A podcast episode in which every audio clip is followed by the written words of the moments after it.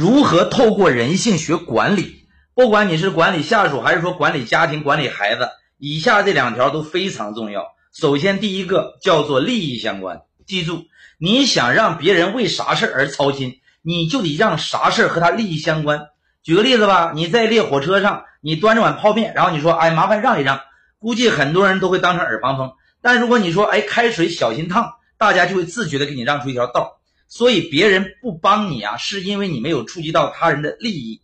想办法把你的问题和别人的利益结合起来，才能引起对方的重视。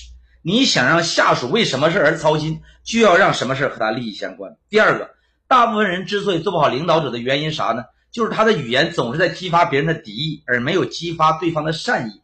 他总是用说教和批评去打压和纠正下属。啊，你咋搞的？这么简单事都干不好，你咋这么笨？这些语言方式啊，都是在激发对方的敌意。即使他嘴上没说啥，但他心里已经对你产生了排斥。你认为是在纠正他的行为，但在他看来呢，你是在否定他这个人。顺应人性的管理呢，不是激发对方的敌意，而是要激发对方的善意，从对方不敢犯错走向让他不想犯错。激发善意的表达方式啥呢？是我能理解你，我知道你已经很用心了。我知道你这么做，都是为我们好。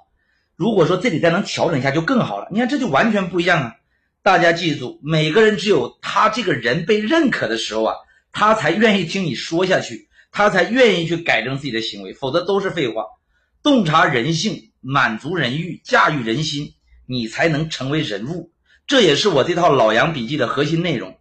这本资料呢，我多年研究人性和商战的一个精华总结。现在呢，只需要九十九就可以包邮到你家，并赠送我们线上两百节人性和商战干货的课程，十天的学习资格。